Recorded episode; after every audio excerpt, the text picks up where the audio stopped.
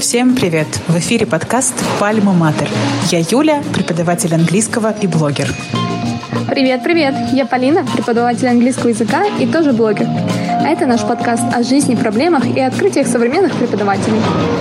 Добрый день, уважаемые слушатели! В эфире подкаст «Пальма Матер». С вами Юля, Полина и наш новый гость, которого мы будем очень рады вам представить.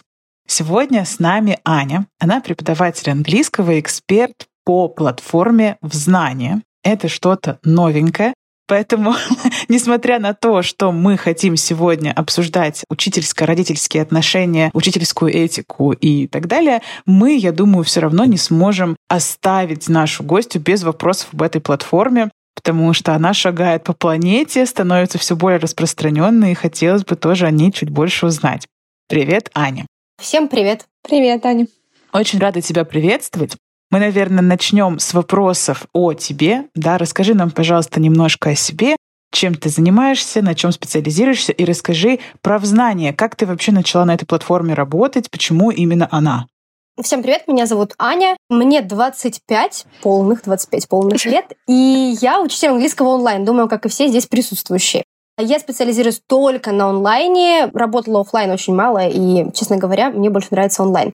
Да, я эксперт платформы в знания, работаю на ней уже года три точно, и я mm-hmm. начинала еще тогда, когда платный тариф был очень недорогой, и я там делала только в основном дриллинг, вот этот вот словарный дриллинг, слова учить. Место Квизлета, то есть, использовала? Да, да, Quizlet, я не знаю, почему мне он не зашел, хотя все от него в восторге. Почему-то вот он мне как-то не понравился, и я пользовалась знаниями.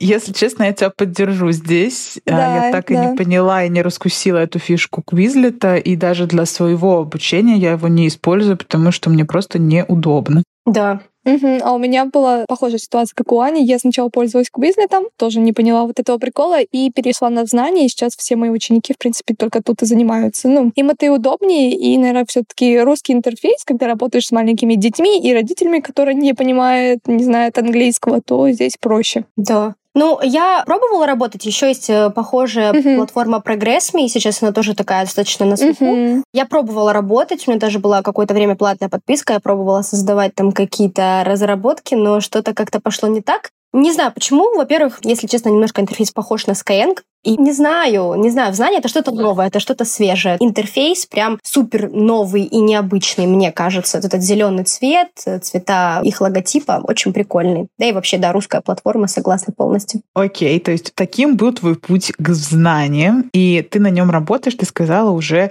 три года. Какие плюсы этой платформы для себя ты можешь выделить и для студентов тоже? Что им нравится? Может быть, они уже тебе говорили, да, то, что вот это прикольно, вот это нам нравится нравится? Если честно, я вот не помню, как я пришла к знаниям, просто что-то, видимо, я, как и любой онлайн-учитель, что-то ищешь всегда какие-то, да, пробуешь что-то, а вот это, а вот это. И как-то, видимо, я... В вечном поиске. Да, в вечном поиске каких-то новых ресурсов, знаете, 50 ресурсов преподавателя. И нашла в знания случайно Попробовала, мне понравилось. Я даже, по-моему, первое время бесплатно, ну, понятное дело, попробовать, как оно мне нравится, не нравится. И, кстати, подписку платную я оформила только через, может быть, год, может быть, полгода, когда я поняла, что mm-hmm. все, я хочу уже, там появилась раскраска в платной версии, можно О, раскрашивать, да, да. можно соединять. И меня, честно, подкупило, потому как я работаю от 5 лет до подростков, то есть где-то до 14, и mm-hmm. у меня на тот момент были прям даже малышики, даже я на тот момент работала с 4 лет детками. Угу. Им, конечно, нравится рисовать, им хочется рисовать, они еще не умеют писать, то есть тут надо проявлять максимум фантазии, что-то такое, чтобы не писать, но что-то делать. И меня подкупила раскраска, я оплатила, и все. И с этого момента я полностью ушла на Знанио, потому что что нравится ученикам? Им нравится, что все это в мобильной версии, все-таки современные дети им больше нравится, когда это все диджитал такое. Угу. А родителям нравится, что все очень просто и легко, инструкция понятна к подключению, никогда не было проблем, я всех успокаиваю в самом начале, говорю, переживайте давайте, у меня еще ни у кого не было проблем, все будет хорошо. И все сразу с первого раза подключаются, это тоже очень большой плюс, не нужно мучиться вот это вот, а тут нажали, а там нажали. И плюс ко всему, что мне как учителю нравится, что у меня все в одном месте. То есть мне не нужно иметь кучу вкладок, где-то отдельно программа, где-то отдельно домашки, где-то отдельно урок я веду, где-то я еще игру нашла.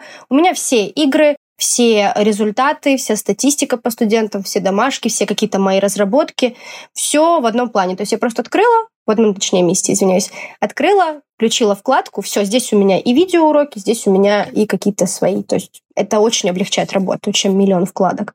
Слушай, ну ты с такими малышами работаешь, и ты вот сама сейчас сказала, да, что им самим прикольно. Да. А как вообще реагируют родители сейчас на онлайн-уроки? Все ли привыкли или все таки есть спрос, знаешь, иногда пишут из разряда может быть, все-таки мы офлайн будем с вами заниматься, приходить домой и так далее. У меня такие есть. Ну, у меня, честно говоря, просто не стоит выбора, офлайн или онлайн. То есть, если вы приходите, я сразу говорю, только онлайн. Офлайн невозможен. Ну, то есть, он невозможен, потому что я в таком месте живу, что у нас родители именно из моего города, они даже не рассматривают вариант куда-то ходить. Это вообще сто процентов. Мгм. И, соответственно, я работаю, ну, свой город и, конечно, другой частью России. Угу. Соответственно, с ними из той части России я тоже не смогу офлайн работать. Мне вот недавно писали, спрашивали. Просто нет выбора, да. Да, мне недавно спрашивали, а офлайн? Я такая, ну какой офлайн? Я не хочу подвергать опасности людей и детей, поэтому тут без вариантов даже, я бы сказала просто.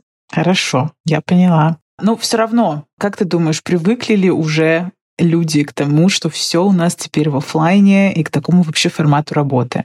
Нет ли каких-то, знаешь, вопросов про то, что будет ли это эффективно, смогут ли дети там выучить, или вы только раскраски свои будете раскрашивать? Нет, у меня таких вопросов не было. Наверное, потому что я работаю в онлайне давно, года 4 до пандемии. Мгм. Я уже работала в онлайне активно. Мгм. То есть э, я знаю, что это работает. У меня есть отзывы, у меня есть студенты, которые выучили, которые знают. У меня уже есть какие-то показатели. И опять же, мне кажется, самый неустаревающий способ продвижения своих услуг это сарафанное радио. И вот сейчас на самом деле больше приходит именно по сарафанному радио, Мгм. чем из других каких-то ресурсов. Если они приходят, они уже знают, что все это онлайн, и вот так вот. Только так и никак по-другому. Опять же, здесь про личные границы, и у вас был подкаст, я знаю. Мгм. То есть, ну, у меня так. Не нравится? Ну, окей. Есть много других преподавателей, я как бы не против. Мгм, мгм. Кстати, вот я хочу добавить, что я, например, сталкиваюсь сейчас с этой ситуацией, что я работаю и онлайн, и офлайн, и когда мне сейчас приходят запросы, вот недавно, кстати, пришел, одна мама написала, что да, занимались дистанционно, нам не понравилось, результата никакого нет, хотим заниматься офлайн. Я говорю, ну окей, ну имейте в виду, что, вероятнее всего, к концу года я тоже перейду на занятия только онлайн. И люди сразу пропали. То такие, нам надо подумать, и все. Я думаю, что это зависит от места, может быть. Если у человека есть выбор, да, в офлайн, может, они придерживаются, не знаю, старой закалки и идут заниматься только офлайн, а если у них нет выбора и занимаются только онлайн, ну, в принципе, наверное, они не будут требовать офлайна.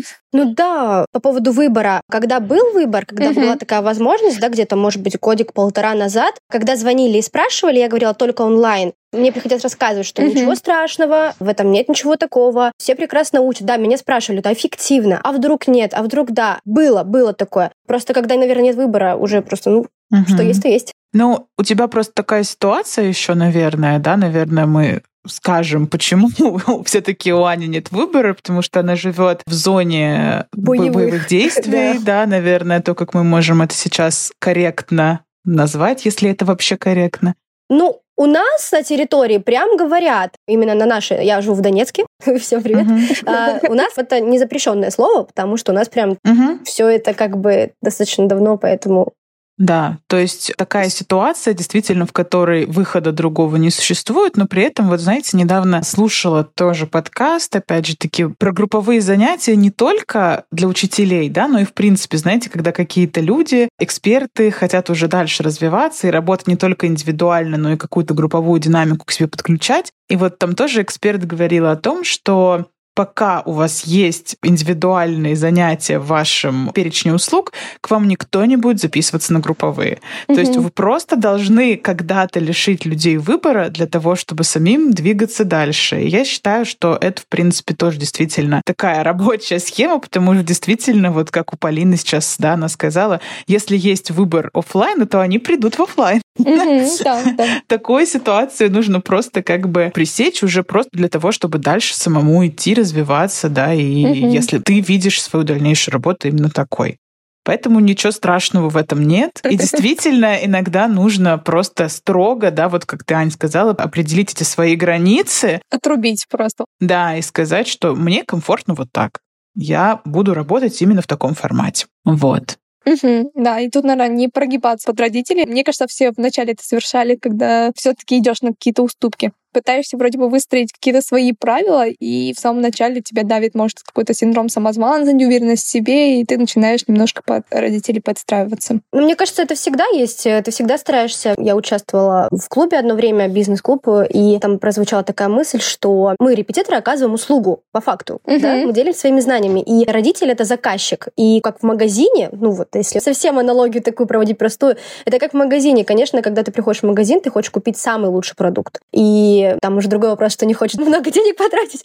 Просто ты хочешь купить самое лучшее, самое свежее. И мы же, как репетиторы, понимаем, что родители хотят только вот самого такого, самого. И где-то хочется все равно до сих пор вот прогнуться. Там где-то, ну да, ну давайте туда перенос, ладно, хорошо. Мне кажется, перенос — это такие прям краеугольные камни. Ну да, но все равно ты всегда задумываешь. Вот эта мысль, она все равно про- да, промелькает. Да, да, да. А вдруг? Ну, ну, ну, может быть, один разочек, ну, может быть, всего лишь один. Да-да-да, но последний, последний раз.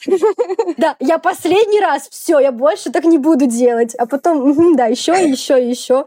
Да, ну, да такое дело, да. Скажите, девчонки, вот вы обе работаете с довольно маленькими детьми. Ну, мы, наверное, с Аней плюс-минус в одной возрастной категории работаем. Угу. В одной категории, да. И, соответственно, вы очень часто сталкиваетесь с родителями, потому что я уже не в одном подкасте говорила о том, что для меня это взаимодействие с родителями стало роковым, и из-за него я как раз и перестала работать с детьми, угу. потому что мне было жутко некомфортно зачастую.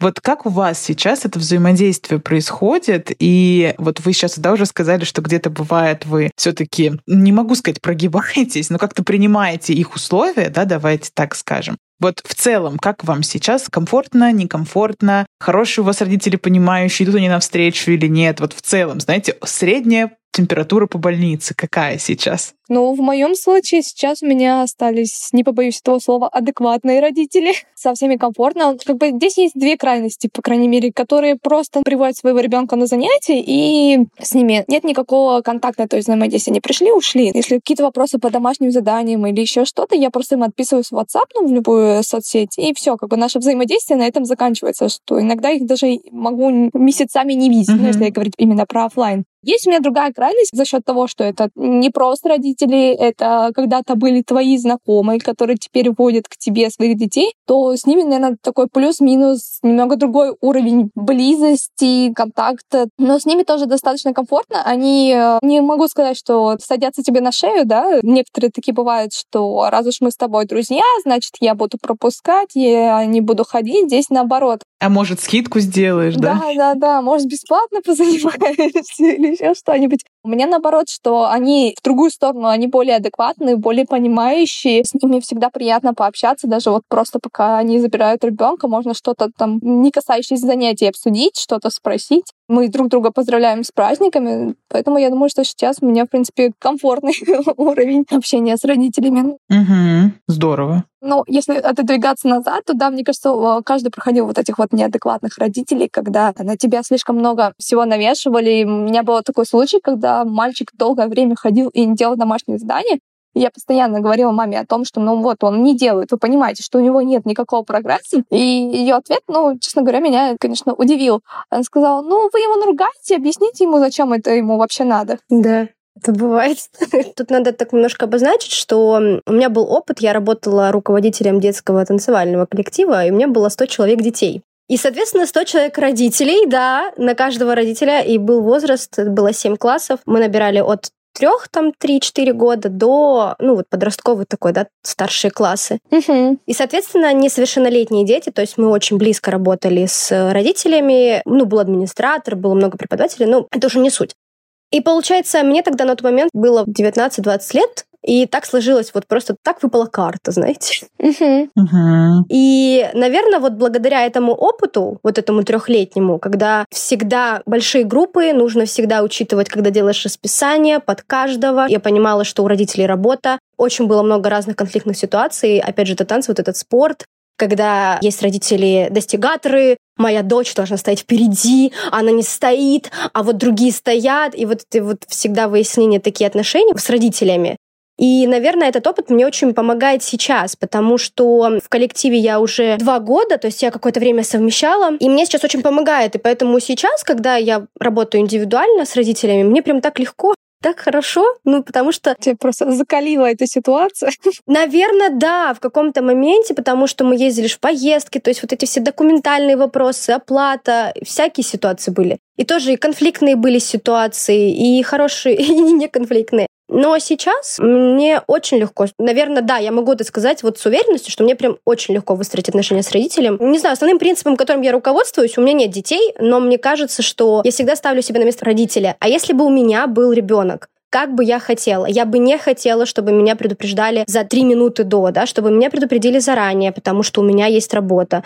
И вот этот принцип, вот мне он очень помогает. Сейчас у меня есть менеджер, администратор в этом году взяла помощницу, и я всегда говорю, всегда думай, как хочешь, чтобы общались с тобой, как хочешь, чтобы твоему ребенку относились, вот так ты и общайся с родителем. Потому что, ну, не знаю, это мой лайфхак, не знаю, как кому подойдет, не подойдет, но мне он очень помогает сейчас. Кстати, Полин, вот хотела у тебя спросить, да, ты уже задумываешься о том, как ты сама будешь подходить к тому, чтобы подбирать учителей, наставников для своей дочери, потому что вот Аня сказала, у нее нет детей, у меня тоже, пока, э, да, как бы не стоит такого вопроса, но при этом учитель же, он не только там какого-то в школе, да, предметов, но там же начинаются какие-то уже кружки, бэби-клубы, uh-huh. те же самые танцы и так далее. Вот э, как ты думаешь, ты будешь строго отбирать Ой. наставников? Мне кажется, что у меня пойдет какая-то профдеформация информации это назвать. Я, наверное, плюс-минус-то понимаю, каким должен быть преподаватель, наставник, какие качества у него должны быть, каких не должно быть, как он строит обучающие процессы. И мне кажется, здесь я буду, наверное, первое время немножко так э, недоверчивой и долго, наверное, присматриваться. То есть, когда ты, наверное, не работаешь с образовательной сферой, то тебе проще, наверное, довериться, чем э, когда ты все таки здесь э, плаваешь, знаешь, подводные камни, то думаю, что да, все-таки мне будет тяжеловато, но сейчас я, наверное, об этом думаю, что первые года два, может, до трех лет пока не буду думать, но Сейчас, конечно, у меня такой вопрос появляется с садиком, да, можно же садик отдать uh-huh, там в год чем-то, ну, если ребенок готов, а можно там после трех отдавать. Но, к сожалению, пока я не понимаю, где мы будем в дальнейшем жить, потому что дальше у нас какой-то загадочный переезд, пока еще не знаем куда. Да, флер переезд из сезона в сезон переходит. Да, да, у меня такая немножко по этому поводу грустинка. Ну, не люблю просто, когда сидишь как на пороховой бочке, то есть ты не знаешь, что с тобой будет дальше, куда ты поедешь, и ты не можешь просто повлиять на этот выбор, ну никак. Uh-huh. То есть ты знаешь, что ты уедешь, а Россия большая, и это может оказаться просто любое место, и меня это немножко напрягает, что с одной стороны, ну, поясню немного ситуацию, у меня муж военно обязанный, в этом году происходит распределение. Россия большая, а от Калининграда до Владивостока. Ну и теперь у нас еще новоприсоединенные территории, которые могут тоже попасть под это распределение. Поэтому немножко непонятно, куда поедешь. Пять лет там нужно прожить, ну, минимум пять лет. Поэтому меня, конечно, эта вся ситуация напрягает. И я пока даже не подавала никакие заявления, что в садик там на очередь, да, нужно uh-huh. ставить, потому что у военнообязанных вообще своя очередь какая-то должна быть по факту. Я, честно говоря, не представляю, и дальнейшая моя работа тоже пока под вопросом, потому что если ее не в садик отдавать, и мы будем с ней вдвоем, то получается я уже буду меньше уроков вести. И пока у меня такой вот прям январь непонятный, у меня и блог на стопе, mm-hmm. и впервые в жизни, чтобы я за один месяц пять раз заболела. Я раньше болела пять раз за год. Это вот максимум, даже ну, раза три за год, два. А тут за один месяц. Я, наверное, годовую норму сразу выполнила. На фоне этих нервов, по-моему. Ну, это какие-то твои внутренние переживания, да, конечно же. Ну вот я просто в тему болезни, я не знаю, как это в тему или в тему нашего выпуска, просто я объясню. У меня, например, знакомые все переболели по два, по три раза. Я вот сама уже второй раз поболела, угу. и я тоже никогда особо не болею, и, ну, это ненормально, когда человек болеет, да, там, несколько раз за месяц. Угу. И, ну, у меня промелькнула такая мысль, я не знаю, как вы верите или не верите, но мне просто кажется, что уже подкрадывается, когда мы год в таком нестабильном состоянии, да, живем все. Угу И возможно, что вот спустя год просто наше какое-то внутреннее напряжение, оно должно во что-то вылиться. И вот как бы спустя год... Уже перестало выдерживать, да. Ну, скорее всего, вот мне кажется так, потому что, знаете, у нас повылезало вот у всех знакомых, кого я знаю, семья, друзья, какие-то такие болезни, ну, которые, ну, вот вообще, ну, откуда, ну, как оно, какие-то хронические, все. Угу. И вот все пришлось угу. на период вот этого Новый год, январь, декабрь, и да, ученики да, да, у меня, у меня все переболели. Было. Я думаю, ну неужели это вот действительно как-то, наверное, нервная система такая же, все, Алло, алло, все, остановись. Да, в интересное время живем, конечно. Да, я, кстати, тоже это связываю, наверное, с каким-то переутомлением, потому что, ну, если посмотреть на мою жизнь до, то я всю беременность работала. Я сейчас уже Лере практически год, вот ей в 22 было 10 месяцев. Я весь этот год отпахала, и, естественно, мой организм, наверное, когда-то хочет сказать, что пора бы отдохнуть. Да. Остановись. Поэтому мы пока вот остановились. Да, ну это это тоже круто, уметь вовремя так, типа, все, нет, меня нет. Ну, наверное, да, просто на ошибках прошлого учишься, что уже, наверное, когда-то нужно остановиться.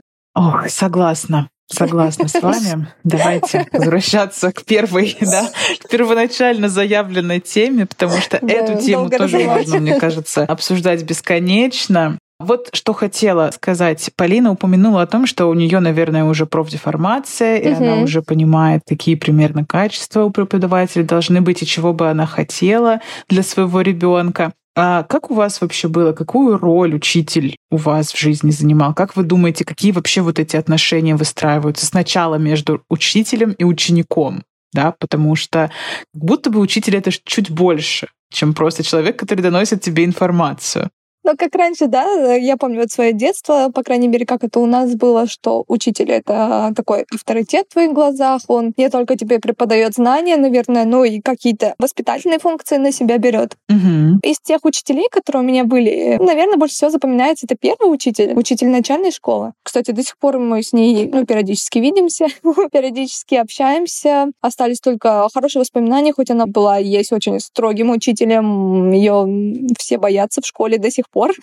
Uh-huh. Но у меня, например, не осталось наверное, никаких таких негативных каких-то воспоминаний. Я, наоборот, благодарна ей за то, что, наверное, она вот именно такой была, за то, что она именно так нас учила, потому что, по крайней мере, в нашей школе наш выпуск был самым сильным. Я думаю, что от первого преподавателя это очень зависит. Uh-huh.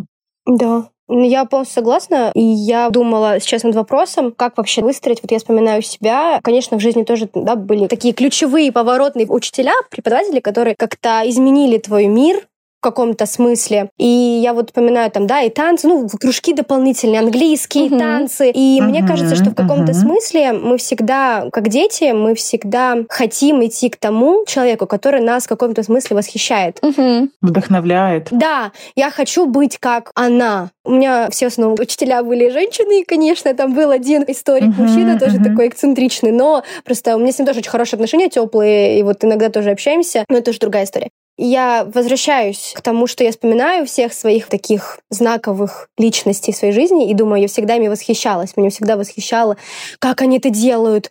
Ну как же? Но при этом, при всем, да, может быть, они были строгими, но, наверное, вот эта строгость, она смягчалась за счет вот этого вот восхищения. И поэтому, когда, наверное, сейчас угу. приходят дети, хочется стать не просто там строгим, сели, встали, нас подняли, не двигаться. Нет, хочется как-то так их тоже восхитить, как-то удивить, влюбить в каком-то смысле. Это же тоже своя любовь, мне кажется. Uh-huh. Это тоже любовь, когда ты... Мы каждый учитель любим своих учеников все равно. Они для нас все самые такие, ой, какой ты миленький, какой ты. Даже если ему 30, да? Ой, какой ты мне молодец. Да, поэтому, наверное, вот так. Да. И в каком-то смысле мы даже отражение своих учителей, потому что я вот писала, помню, пост год назад, наверное, про первую свою учительницу английского. У меня в начальной школе не очень учительница была, но вот первая учительница английского, я ее очень хорошо помню, у меня очень теплые воспоминания. И я помню, когда писала пост, я даже так немножко прослезилась, думаю, это так трепетно. Мне мама иногда говорит, а если бы она узнала, там просто мы уже как бы потеряли связь, она говорит, если бы она узнала, если бы она видела, и я внутри так какой-то, знаете, внутренний ребенок, ох, да, если бы она узнала, вот хотелось бы ей рассказать, все равно остается. Это же тоже очень важно. Мы несем это через всю жизнь, поэтому учитель это важно.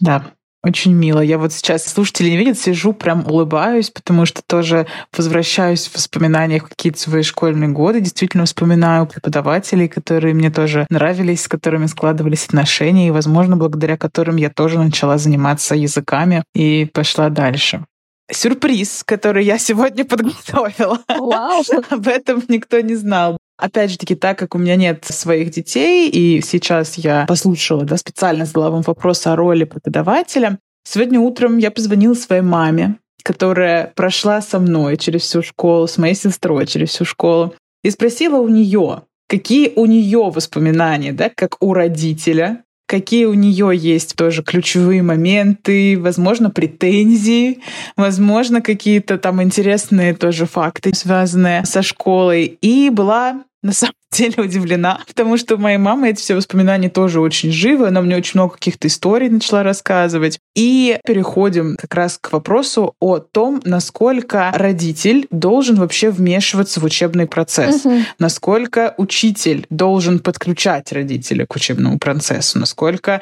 ученику вообще это нужно и так далее. Да? Почему я задалась этим вопросом? Потому что моя мама сказала, что ну, нам никто ничего не говорил. И хорошо, Ваш ребенок ходит в школу, и все. Все нормально. Мы вам да, если ребенок не ходит в школу, уже есть вопросики. Да, были какие-то больше претензии именно к посещаемости, наверное, чем к самим знаниям. Или к поведению, да, там хорошо себя ведет или нет. Да, к поведению. Да, то есть вот если проблемы с поведением, звонят родителям. А если есть какие-то там долги по учебе, не знаю, проблемки, ну уже как бы сам решай. Вот как в вашем восприятии все это происходит, да, вообще родители это про воспитание или про образование тоже? Какие здесь процентные соотношения, да, вот этого вклада в ребенка? Я со своей колокольни хочу сказать, что родитель — это про все. То есть нельзя взять и переложить вот эту вот функцию того же воспитания на учителя, воспитателя, да, если ты там садик сначала ребенка отдаешь, что общаясь тоже с одним воспитателем, отдает детей, которые ну, совершенно не самостоятельные, есть сами не умеют, отдают туда, чтобы их там научили. Мне кажется, что это ну, функция сначала ложится на родителя, который должен ребенка подготовить к походу в садик тот же, и также со школы. Как вот мне, да, сказали, что напугайте его, э, объясните ему, зачем это нужно. Я думаю, что родитель сам в первую очередь очередь должен объяснить своему ребенку, зачем ему изучать, допустим, английский. Зачем учиться? Да, вообще вот этот базис, мне кажется, он закладывается намного раньше, чем ребенок идет в школу в ту же. Ты постоянно с ребенком занимаешься, ты ему какие-то обучающие развивашки делаешь, да?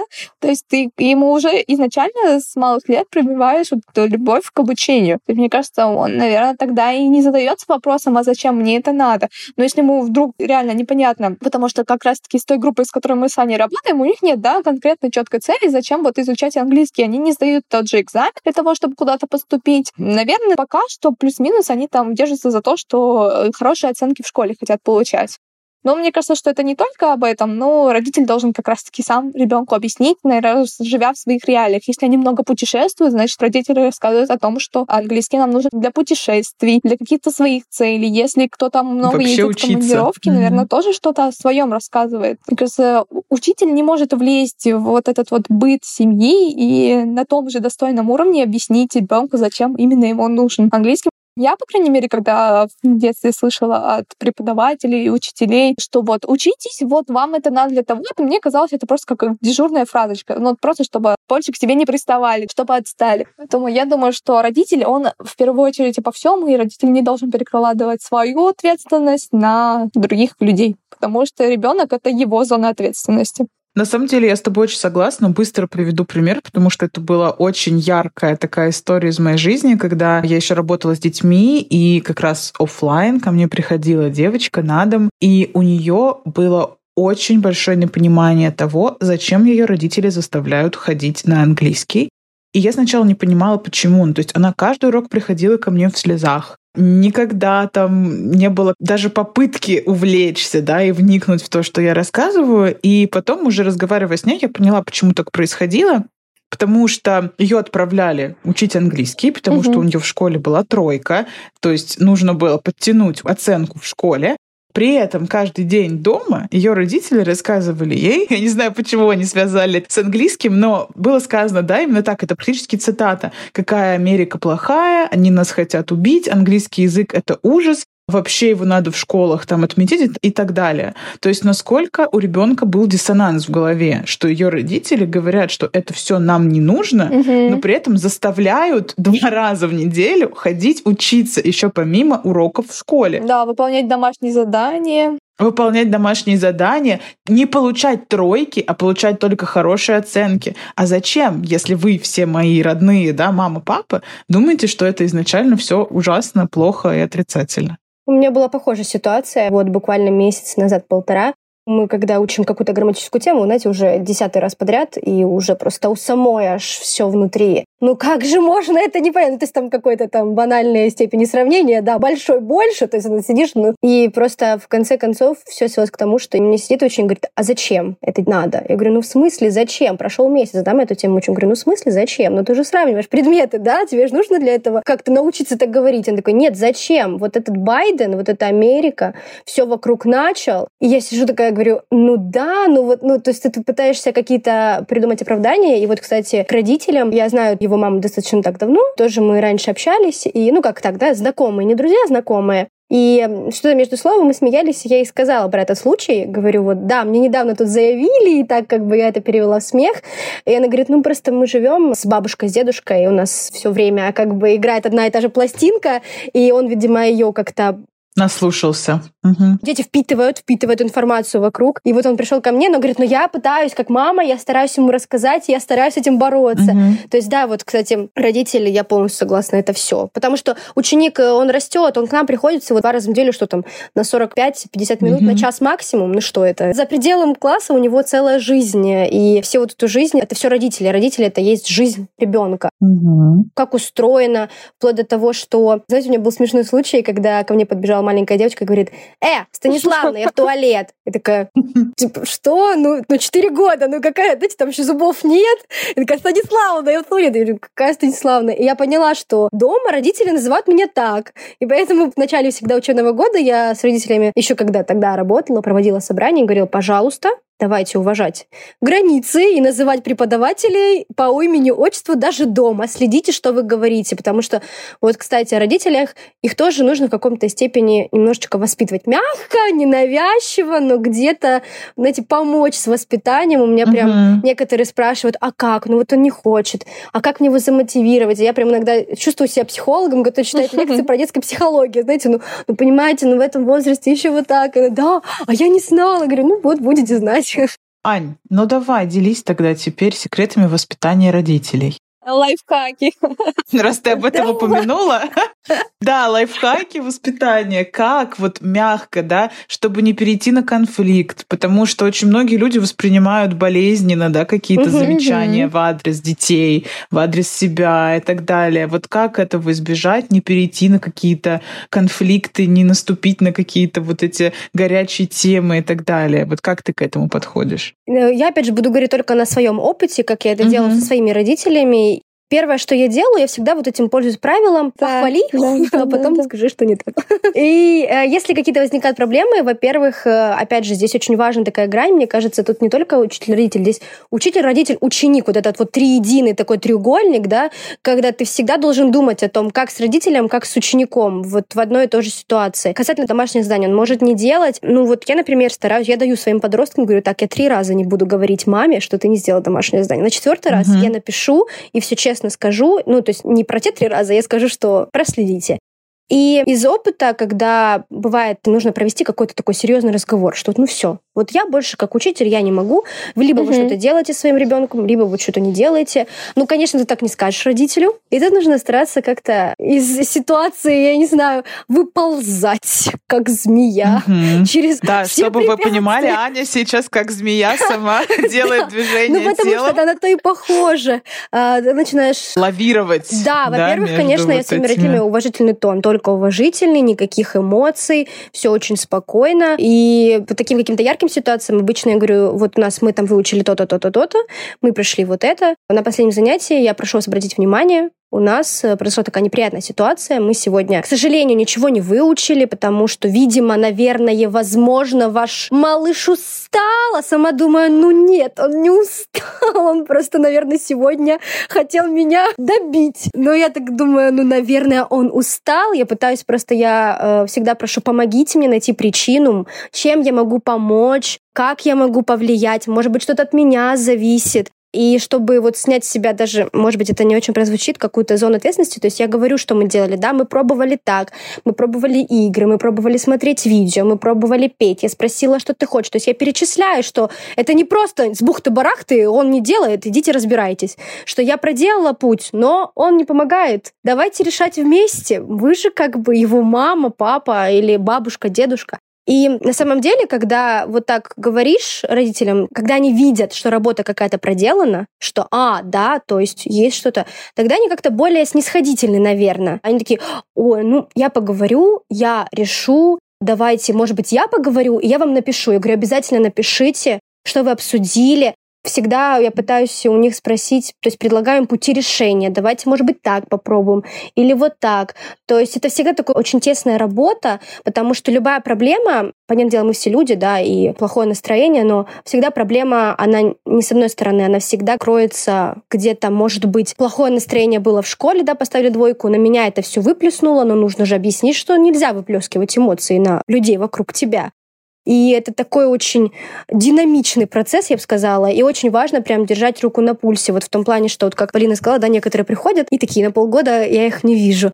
А вот я с такими родителями тоже не очень люблю общаться, например, потому что это же твой ребенок. Ну, это же твой ребенок, это твоя там, да, кровь, плоть. Это центр твоей вселенной, а ты вот так как-то не узнаешь, даже не спрашиваешь, зачем. Если тебе, как родителю, оно не надо, мне, как учителю, чего оно должно нужно быть, правильно? Поэтому даже с такими родителями, которые могут игнорировать, вот у меня есть тоже пример, э, есть некоторые родители, которые читают и не отвечают. И я как-то одно время переживала, ну, как человек, не как учитель, как обычный человек. Ну, как это ты читаешь и не отвечаешь? Ну, вот ты прочитал, я же вижу в Телеграме, горит две, две, две галочки. Две галочки, да. Да, уже как бы три дня как горит, а ты не пишешь. Но я думаю, наверное, такой человек. Я свою работу выполнила. То есть я написала отчет. У меня еще есть несколько учителей в команде, и мы привыкли, я, э, понятное дело, со всеми родителями работаю, и мы пишем отчеты, то есть раз в четверть.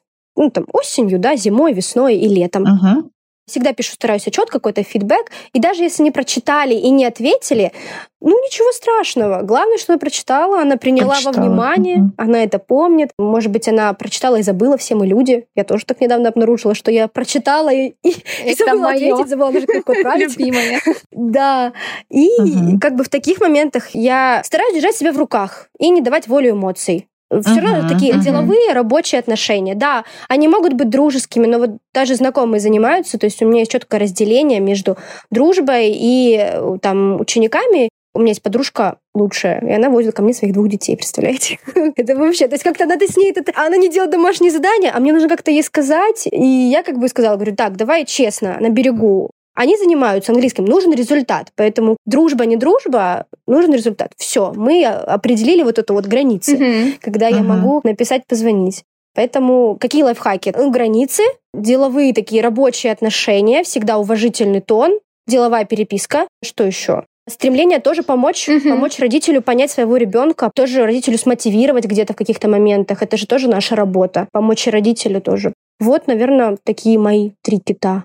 Вот, Ань, ты еще упомянула, что каждую четверть в конце ты пишешь какой-то фидбэк да, обязательно. Что ты отправляешь э, по итогам пройденного материала родителям. Угу. Какие еще средства связи вы используете? То есть ты вот говоришь в Телеграме что-то я пишу, звоните ли вы, делаете ли вы обзвоны там раз в месяц, не знаю, чтобы обсудить тоже какие-то вопросы, или все уже по принципу того, что вот есть проблема, мы ее решаем? Ну, все-таки я стараюсь держать с родителями достаточно такую не близкую, но и не совсем дальнюю дистанцию. Угу. Конечно, кроме того, что мы переписываемся по каким-то моментам. Давайте посчитаем. Так, а, раз в четверть точно мы списываемся, фидбэк, да? да. И мы после отзыва обязательно обсуждаем. То есть я всегда в конце добавляю, как там ваше впечатление, как там, да, наш ученик, как он себя чувствует, какие у вас вопросы. И обычно это какой-то такой небольшой, но все-таки диалог. То есть они говорят свой какой-то, да, не просто там, ой, все прекрасно, спасибо, бабочки, цветочки, и мы вас любим. Нет, ну то есть, ой, а вы знаете, да, вот тут вот у нас какие-то моменты, и в отзыве тоже обычно достаточно честно и открыто пишу. То есть uh-huh. у нас,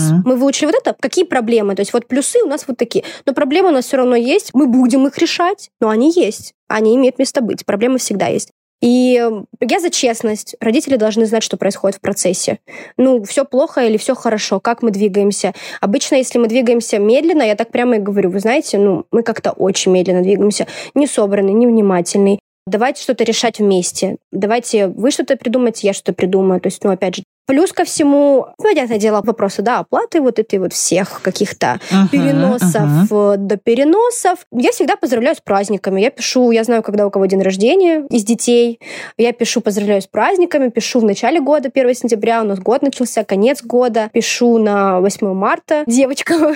вот, пишу на Новый год обязательно. Я вот всех прям сидела, помню, 31-го, у меня утро началось не с салатом, uh-huh. а я всем писала поздравляшки. Я старалась каждому подойти со своим uh-huh каким-то небольшим подходом, может быть, картин, ну, не просто картиночку, то есть я писала прям слова, описывала. И опять же, это ты когда даешь, тебе взамен это прилетает, uh-huh. потому что оно не прилетает, оно приходит, и так приятно, сразу думаешь, ой, как прекрасно. Потому что родители тоже в ответ поздравляют тебя, и тебе тоже это приятно. Родители в ответ поздравляют с тем же днем учителя. Опять же, мы в онлайне. Ну, как бы, кто еще меня поздравит, как мне родители пишут. С днем рождения они тоже меня поздравляют. Потому что этих вещей очень не хватает в онлайне. Когда ты офлайн, все равно вот эти вот праздники, они же сближают. Конечно. И хочется тоже сблизить. Почему про доверие, про честность, что когда ты относишься вот так вот честно и доверительно, тебе в ответ точно так же родитель тебе Родитель. дает то же самое mm-hmm. в ответ и точно так же честно говорит, если какие-то вопросы, если что-то не устраивает. И я понимаю, что если они говорят спасибо, то это, наверное, искреннее спасибо за работу, потому что родитель, вот ты, Юля, говорила, что, да, там маме не хватало какой-то связи, да, вот что, что происходит. Вот э, я стараюсь не прямо навязываться, но и все-таки, чтобы родитель был в курсе, чтобы держал mm-hmm. руку на пульсе, и в каком-то момент родитель же рычаг, можно его использовать, да. чтобы надавить где-то там, чуть подтолкнуть ученика. Ну вот так у меня это происходит. Угу.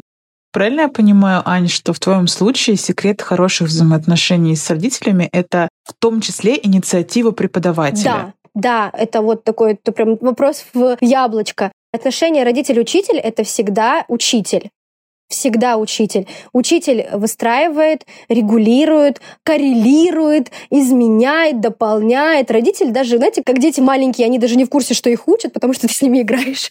Они думают, ой, я же прихожу поиграть. Да-да, мы с тобой играем, играем, играем. Сиди, смотри дальше. А родители, наверное, даже не в курсе, что ты какой-то момент их, ну, не воспитываешь, просто это так резко звучит, что ты прям как надзиратель. Видимо, у него оттенок такой слова. Угу. Просто родитель, наверное, даже не в курсе, что ты на самом деле, как учитель, ты проводишь действительно большую работу. И нужно всегда, если кто-то собирается уходить свободное в плавание, как учитель, то нужно учитывать, uh-huh. что работа с родителями это отдельная работа, отдельный пласт, который нельзя пускать на самотек. Ни в коем случае. То есть это нужно всегда держать под контролем. Как вот вы держите план оплаты, да, то есть чтобы вот у всех все было вовремя, четенько. И родители. Вот это три таких основных фокуса. Это очень много и очень важно. Ой, на самом деле я сейчас очень задумалась о своем опыте, потому что я, наверное, понимала, что я не очень сама хотела так взаимодействовать с родителями, да, именно поэтому мне легче было вообще отказаться от всех детей, нежели как-то пытаться, да, вот эту инициативу проявлять. И я считаю, что ты делаешь просто гигантскую работу на самом деле, потому что это отдельная работа.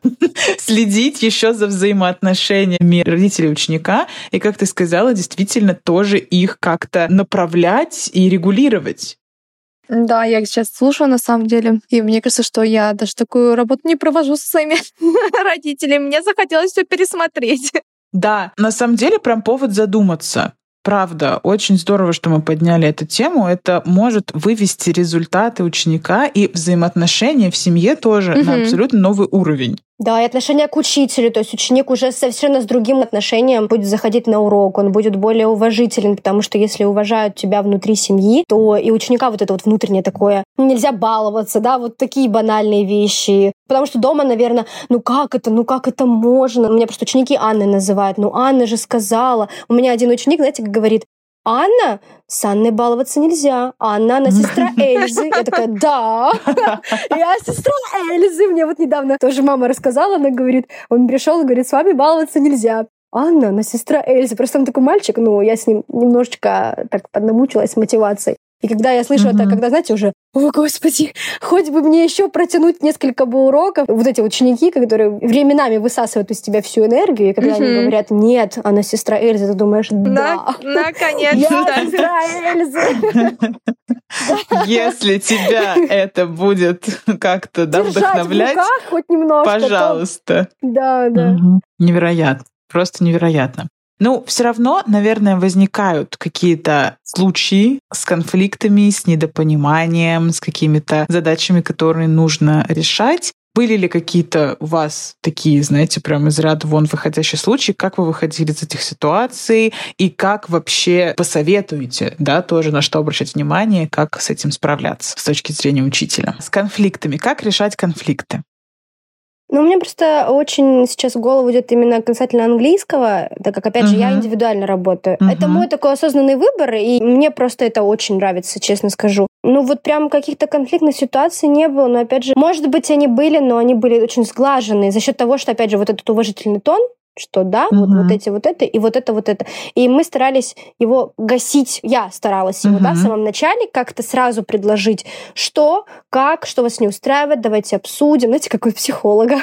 Угу. Что вы чувствуете по этому поводу? Угу. Сразу гасить как-то его, стараться предлагать варианты, потому что конфликт, он не возникает, опять же, на пустом месте. И есть какие-то причины, очаги, которые нужно изначально, в принципе, в течение всего учебного процесса нужно держать под контролем. И каждый знает своих родителей, знает их эмоциональный потенциал. И плюс ко всему, если уже, ну, вот возник... Но, опять же, все мы люди взрослые, что будем? Прям кричать друг на друга? Ну что мы, в детском саду, что ли? Можно же обсудить, можно же найти слова для того, чтобы обсудить. Бывает недопонимание возникает. Перенос, оплата, ой, а мы подумали, ой, а вы знаете. Угу. И здесь вот главное, я, наверное, не допускаю какую-то свою эмоциональность, вот именно человеческую. То есть все равно угу. остаюсь в рамках, так, я сейчас на работе. Угу. То есть я не могу позволить себе выплеснуть. К сожалению, да, это моя ошибка. Я признаю, я где-то, мы все мы люди. Я ошиблась, прошу прощения. Давайте тогда в следующий раз вы тогда будете писать заранее. Или тогда я вам буду тогда писать заранее, чтобы таких вопросов не возникало. Угу. И обычно у родителей, вы знаете, когда это честность, она подкупает. Это такой известный прием психологии, когда ты говоришь что-то честно, то тебя уже не будут за это осуждать. Вот, я всегда признаю, ну, если это моя вина. Опять же, у меня не было таких... Яркий такой конфликт был у меня, когда я еще работала тогда на танцах, там был прям очень яркие конфликты, и все, что я старалась делать как учитель, это оградить ребенка. Потому что, да, ребенок, он ни при чем. Твои отношения как учителя с ребенком это другой мир. А вот с родителем давайте решать вместе, чтобы ребенок не слышал. И, кстати, вот хочу сказать, что родители тоже такой точки зрения, что если какой-то конфликт, они всегда стараются не тащить его за собой за ручку, а давайте поговорим. Нет, они иди, отойди. Угу. Я сейчас приду. То есть это такая взаимное, видимо, желание оградить ребенка от лишних переживаний. Не так с конфликтами. Угу. Я вот сейчас слушала Аню, пыталась вспомнить какие-то случаи у себя с конфликтами, но тоже могу сказать, что ничего такого не было. Все мы взрослые люди, мне кажется, все мы понимаем друг друга. Ну, как-то мне, наверное, в этом плане повезло, ничего такого не попадалось. Были какие-то интересные случаи, ну, то есть вот эти вот родители, которые куда-то теряются, пропадают, перекладывают на тебя ответственность, но прям каких-то... Очень интересный случай. Родитель оставил ребенка у меня дома и ушел. И все, и он до сих пор живет со мной, да. Мы договаривались всего лишь два раза в неделю. Да, да, да, да. Но прям чтобы конфликты какие-то нет. Мне, наверное, повезло. В этом плане пока их не было. Но мне кажется, если работа у тебя, в принципе, правильно проведена, и с родителями ты хорошо общаешься, и ты хорошо выполняешь свою роль как преподавателя, учителя, то и здесь конфликта, наверное, нет откуда появляться, потому что результаты всех устраивают, все хорошо занимаются. Ну, в общем-то, и все. Я, кстати, вот хочу добавить то, что Аня сказала, что, ну, когда я упоминала про своих родителей, то, что я их по полгода там не вижу, что мы с ними просто общаемся общаемся. Мы с ними не видимся в том контексте, что Инна не, я поняла, да, это да, я поняла, что это утрированное. В том контексте, да, что меня устраивает э, результат ребенка, он все выполняет, его все контролируют, и также родители устраивают результаты, которые они получают в школе, которые она видит также, как мне нравится, на знаниях они сами видят, на сколько процентов они там выполняют какие-то задания, что у них не выполнено, поэтому, ну, Если нас все устраивает, то зачем нам лишний раз общаться?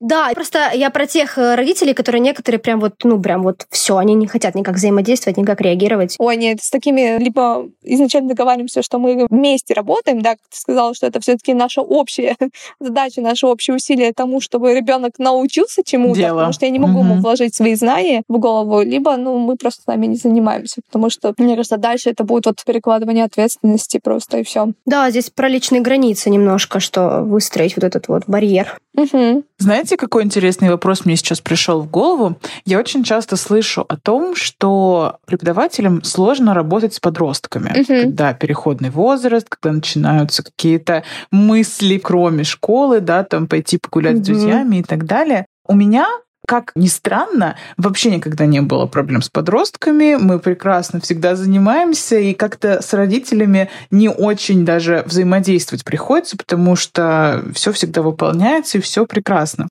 Но я так понимаю, что проблемы все-таки есть, потому что в сообществе да, преподавательском очень часто вижу какие-то курсы. Как научить подростка, да-да-да-да-да подход к подростку, да. да, как научить подростка и так далее. Или материалы, чтобы подросток твой не заскучал. Угу, да, да, да, да, материалы, чтобы увлечь э, подростка там английским, любыми другими предметами. Да, это, по-моему, Trendy English. Я тоже проходила один из их курсов. Э, чит-код подростка у них назывался. Угу. Угу. Да, да, да, да, да. Вот. Да, чит-код к подростку. В общем, вопрос такой. Мы просто, мне кажется, как будто сейчас говорили больше про детей более младшего возраста. Начальная школа, да. Отличаются ли как-то взаимодействия с родителями подростков в том числе? Нужно ли их как-то больше контролировать и так далее? Мне кажется, что, да, когда мы говорим уже про подростков, они такие более какие-то автономные, что ли, и ты сам уже напрямую с ними решаешь какие-то вопросы и насчет занятий, и переносов. Ну, то есть человек способен угу. сам тебе написать там, допустим, смс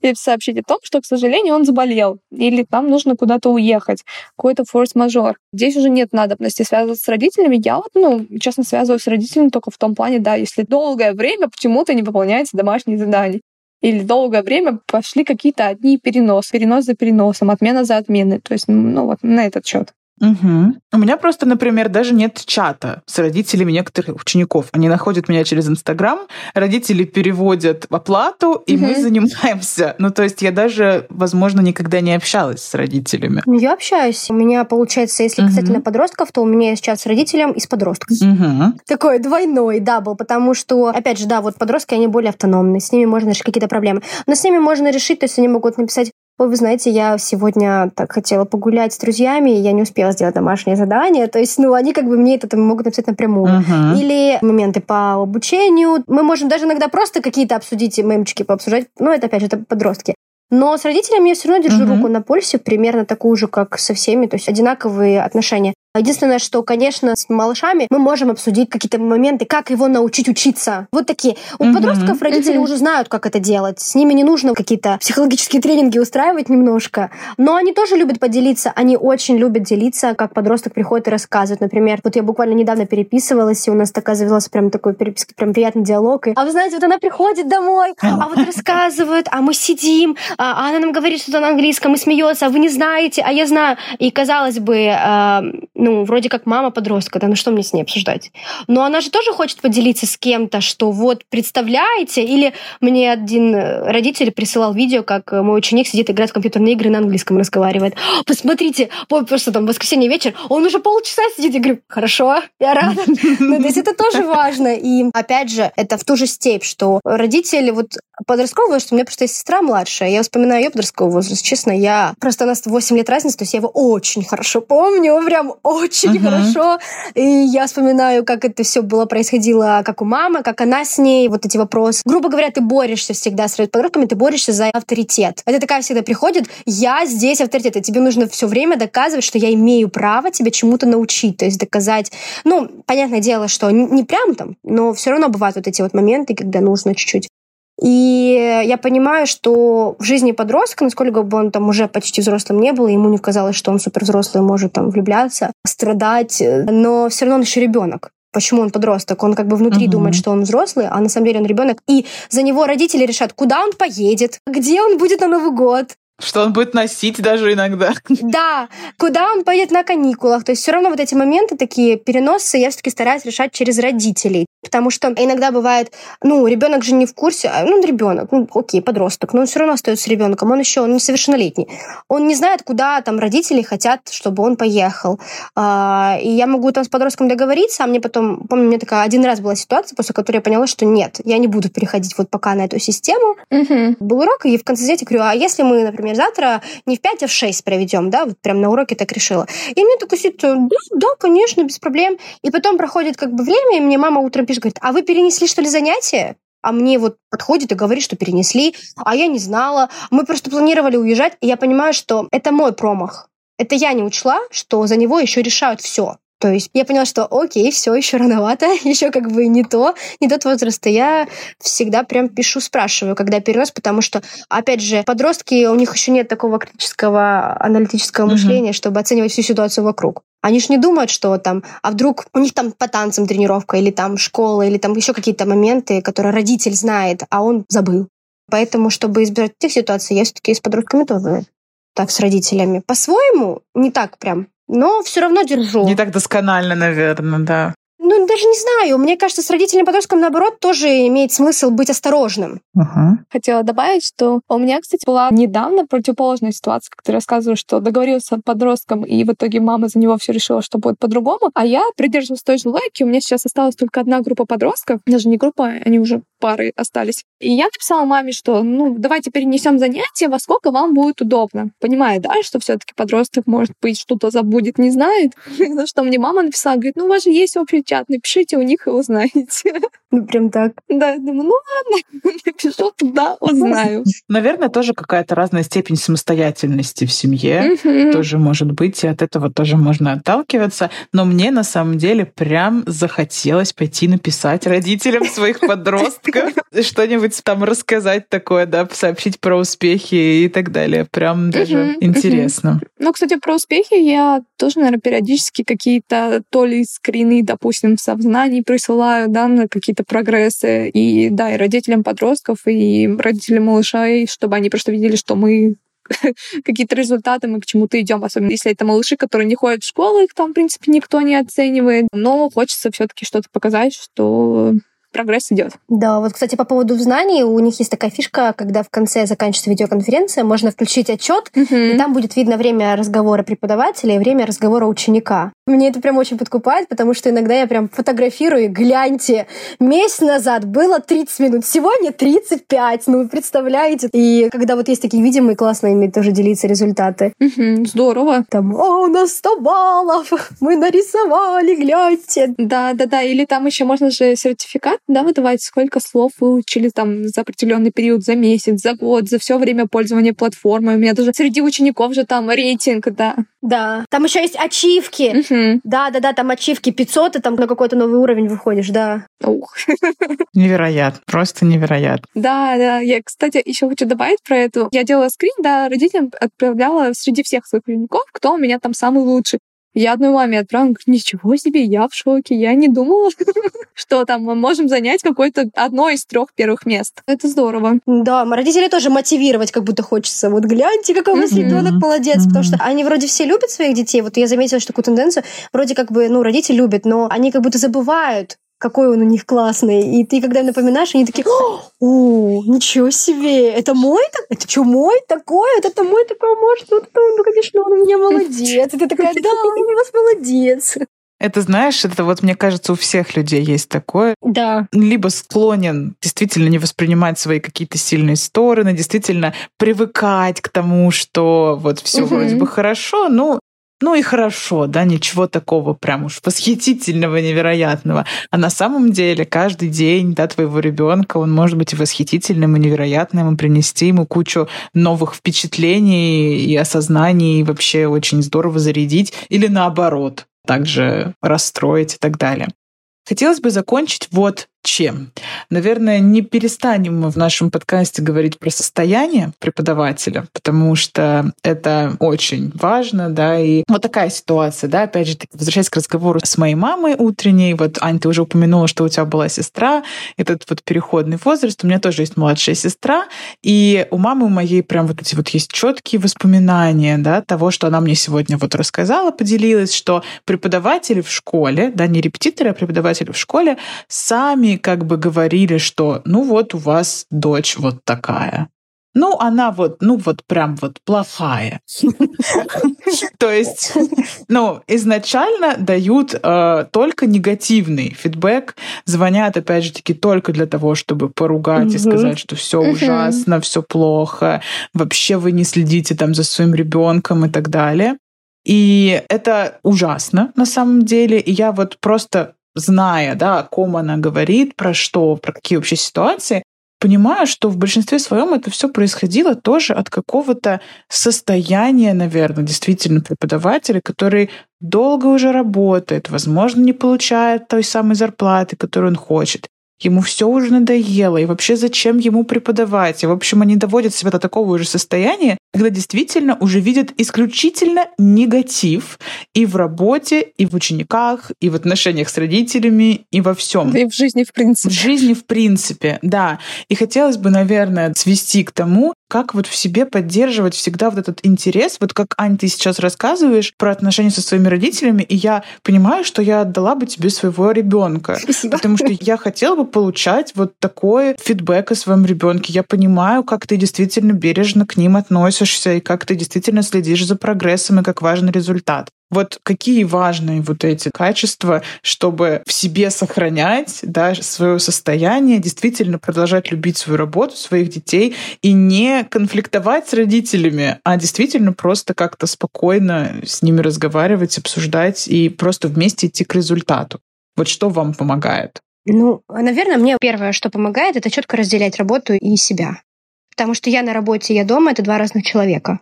Это сто процентов. И, ну, наверное, вот знать, какой я хочу быть, когда я на работе, какой я хочу быть, когда я с семьей. И вот это вот четкое понимание, оно помогает мне себя остановить. Ну, то есть нет, сейчас, угу. опять же, вот как человек, да, я говорила, как человек я могу, нет, мне не нравится, все, я ухожу, я, я обижаюсь, но как работник, как рабочий, как человек, который предоставляет услуги, я не имею права этого сделать. Это моя зарплата, это моя жизнь, да, как бы, ну, по факту, потому что деньги — это жизнь. Очень утрированно. Вот. И распределение вот это вот life-work balance, uh-huh. да, то есть четко, когда есть работа, когда есть жизнь. Иногда, конечно, бывает, что, а, ну, прям не хочется отвечать родителям, потому что написали поздно, ну, давайте не сейчас, ну, разные бывают ситуации, да, uh-huh. и поэтому ну, я не по первому зову бегу. Ну, то есть э, есть четкое время, когда я могу ответить. Если они написали уже поздно, ну, я сижу такая, посмотрела на сообщение, говорю, я его вижу, но я на него отвечать сейчас не буду. Я как бы этого им, может быть, не говорю, но придерживаюсь внутри себя этого правила. И, наверное, как-то они это чувствуют, что в последнее время вот э, как-то мне так и перестали писать по ночам. Мне обычно uh-huh. вот пишут в то время, когда я готова. Со мной в это время все и решают вот эти вопросы. И я тоже uh-huh. по ночам, соответственно, тоже не пишу. То есть уважение личных границ это то, что помогает разделение четко работа угу. жизнь, да, и вот это вот не перерабатывать, вот этот вот перегорение, это, конечно, очень выматывает, ты потом вообще никакой, и какой ресурс, на каких родителей? Ты не хочешь сам с собой разговаривать? Какие родители? Угу. Вы знаете, когда ты перегораешь, например, я даже дома ни с кем не разговариваю, если я устала и я не хочу, я даже вот просто не трогайте меня, я себе в тишине посижу. Угу. Это же очень опасно. Ну, просто по опыту. Я думаю, вы знаете, что это очень опасное состояние. Но это, наверное, такие мои три, да, три-два кита вот этих моих угу. для жизни. Угу.